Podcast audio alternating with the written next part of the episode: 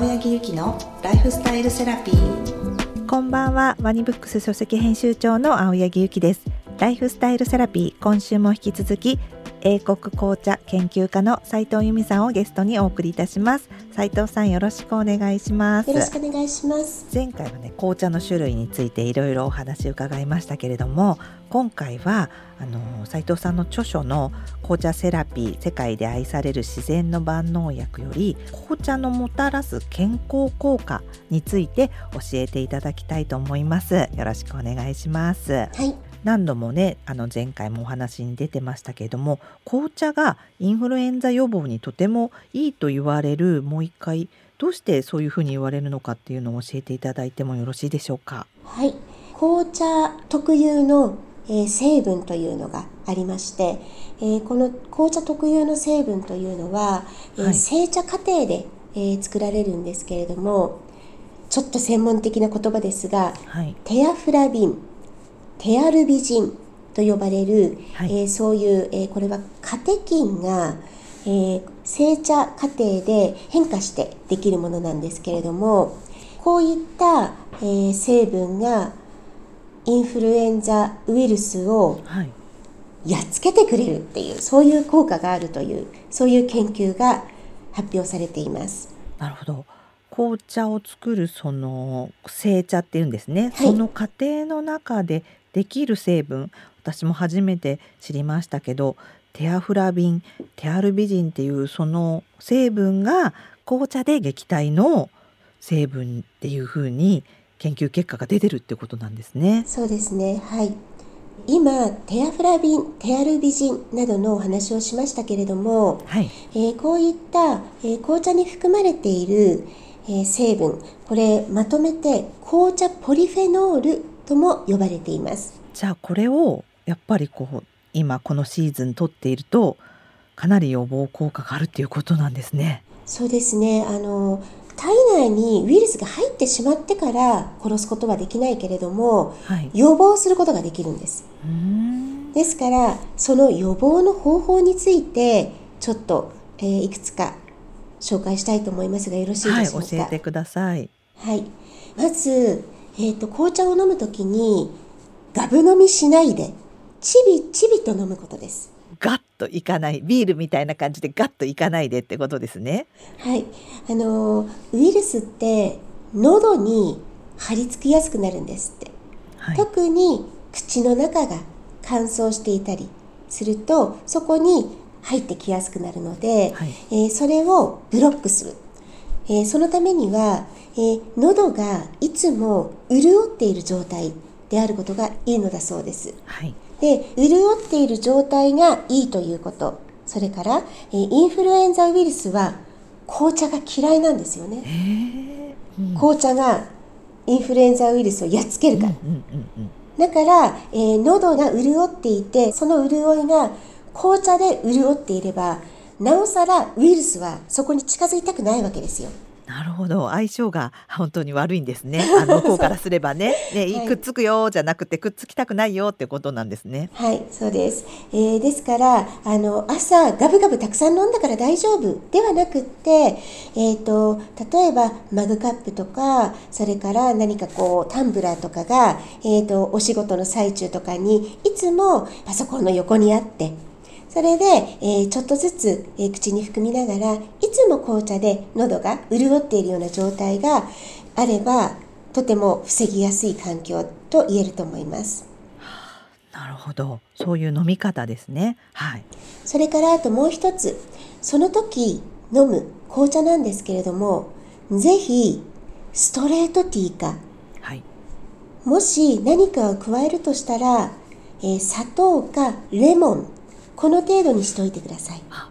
というとミルクティーじゃない方がいいんですね。そうです。ミルクティーの場合は先にミルクが作用するそうなんですね。ミルクに含まれている成分が作用するそうなので、はい、えー、紅茶の、えー、持っている、えー、インフルエンザウイルスをやっつける効果がだいぶ弱まってしまうのだそうです。なるほど。ですから好きでミルクティーを飲んでいるっていうのはいいんですけれどもでもインフルエンザを予防したいっていう目的で紅茶を飲むのであればミルクは加えない方がよろしいと思います。なるほど味わいとして食後にっていうのはミルクティーお好きだったらいいけれどもここの効果効能をぜひ取り入れたいという場合はストレートティーかもしくは甘くしたかったらちょっと甘みとあとレモンっていうようなことがいいってことなんですね。はいそうですね。はい。そしてもう一つです。はい。最近ねカフェインが入っていないカフェインレスのタイプの紅茶っていうのも結構見かけるようになりました。はい、えー、カフェインに敏感な方はやはりカフェインが入っていないタイプの紅茶を選ばれることが多いと思いますが、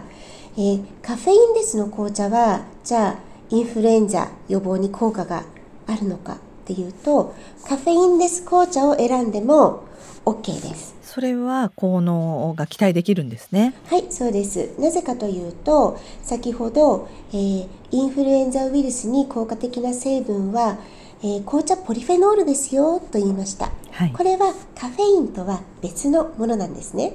はい、ですからカフェインがない状態でも紅茶ポリフェノールはちゃんと機能しているので安心して飲んでください。ありがとうございます。それでそのこういう飲み方だったり種類だったりそういうのをお聞きした後でこのよりこうおすすめのこのインフルエンザシーズンにおすすめの紅茶って先生からもっと教えていただきたいんですけどどんなのがあるんでしょうか？はい、えー、例えば、えー、紅茶を使ってちょっといろいろな味を変化させて楽しむ。そういう、えー、紅茶をちょっとご紹介したいと思いますがはいぜひ、はい。えー、まず一つが梅しそ紅茶。梅しそ紅茶。でもさっぱりしてる紅茶だったらすごい合いそうですよね。なんかね梅しそ和風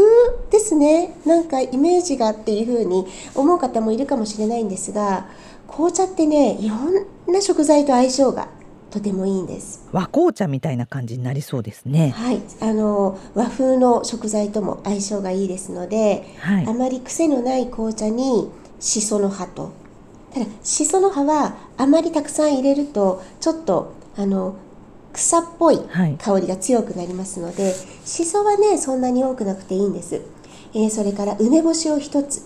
これを一緒に混ぜて入れていただくととても、まあ、お食事中とかにも楽しめるんじゃないかなと思います、うん、すごい和風な感じで和食にも合いそうですもんね。そうですね。はい。もう一つありますでしょうか、えー、これはね私もよく作るんですがホットティーレモネード。大好きです。ホットティーレモネード。なんか作り方っていうか先生流のちょっと教えてください。もうねレモンたっぷり絞ります。で蜂蜜で味を整えてあげるとよろしいと思います。それはこうストレートティーのこう濃いとかじゃなく結構普通の紅茶でいいんですねホットティーレモネードを作る時は。でただですねレモンを加える時って紅茶はあまり濃く入れない方がいいんですね。はい。ですのでオレンジペコーなんかとても合うと思いますよ。そうなんですね。はい。もうなんかこう考えただけで効きそうな感じがしますね。そうですね。もうあのかかった時でももういいっていう感じですよね。もうね体に良さそうっていう、あの特に受験生の方とか受験生をお持ちのお母様、えー、ぜひそんなに難しくないので紅茶を入れてレモンをギュッて絞ってそしてそこに蜂蜜たっぷり入れてよくかき混ぜてあげてください。もう受験生の味方だと思います。そうですね。でもまあ美味しいですよね。ちょっと甘さもあって。そうですね。レモン生のレモンたっぷり絞った後にちょっと蜂蜜を加えて飲むホットティーレモネード。はい。ありがとうございます。あとはこう紅茶で今こう温活もっていうのも流行ってるっていうふうに聞くんですけれども先生こう紅茶で何か体を温めるっていうとどんな飲み方とかがあるんでしょうか？紅茶のいいところは、はい、そのもの単体でも美味しいんですけれども、はい、何か別の食材との相性がとてもいいということなんですよね。で、えーと、おそらく体を温める食材というと多くの方が、はい生姜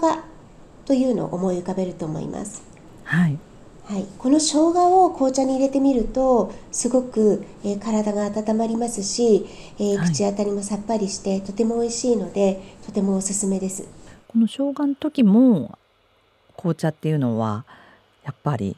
濃いめじゃない方が良かったりとかするんですか？えっ、とですね、えー、生姜を入れるタイプの紅茶ってストレートのタイプのものもあればミルクティーに生姜を加えても美味しいんですね。あでも分かります。そういうなんか商品ありますよね。はいそうですね。例えばロイヤルミルクティーっ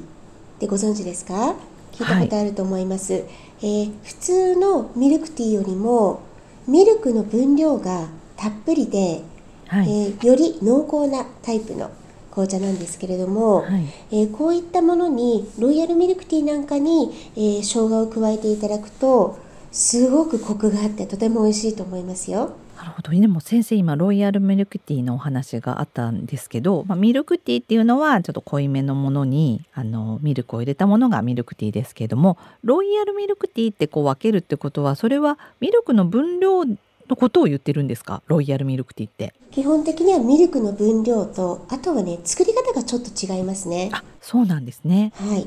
いわゆる私たちが一般的に知っているミルクティーというのはイングリッシュミルクティー、はい、え、うん、濃いめに入れた紅茶に好みの量の冷たい牛乳を加えて飲むものです。はい。えー、それとは別に、えー、ロイヤルミルクティーはレシピとしては牛乳と水またはお湯これを1対1で沸かして、はい、その中で、えー、茶葉を抽出するという。あ全然作り方が違うんですね。そうですねですから牛乳の量が圧倒的に多いんですよなんかロイヤルミルクティーってこうこっくりしたはい、あの味わいですよね。そうですね。牛乳が多くてコクがあるのと、えっ、ー、と味わい的にもそうなんですが、実はちょっとお腹にもたまるので、えー、空腹を満たしてくれることもねできるようなそういう飲み物です。ただのミルクティーとの違いって作り方からやっぱり違うんですね。はい。で、ロイヤルミルクティーって名前聞くとなんかイギリス生まれの飲み物のように思うかもしれませんが。はい思ってました。思ってました、はい、これね日本で考えられたメニューなんですよ。あそうなんですね、はい、名前も日本人がつけました。じゃあイギリスにはロイヤルミルクティーってないんですね。ないんです。だからイギリスの人にロイヤルミルクティーって言うとえ？という感じでわからない方がほとんどですでも日本では必ずと言っていいほどありますよねロイヤルミルクティーって、ね、はい。ペットボトルの商品でもありますし。ありますもんね。はい。面白いですね。それででもロイヤルってつけたんですね。じゃあ日本人のどこかが、はい、イギリスらしい感じっていうので ロイヤルってつけて、それでえっ、ー、と作り方そのものは、えー、インドのチャイという、えー、ミルクティーがあるんですが、鍋で作るミルクティーがあるんですが、はい、えー、そこから来ているようです。確かにチャイも結構濃い感じですもんね。そうですね。はい。またちょっと話がそこで先生があのチャイのお話していただいたんですけどチャイっていうのは逆に今度どういった紅茶というか何でしょうか？インドでよく飲まれている作り方なんですけれども、えー、鍋にお湯を沸かしてその中に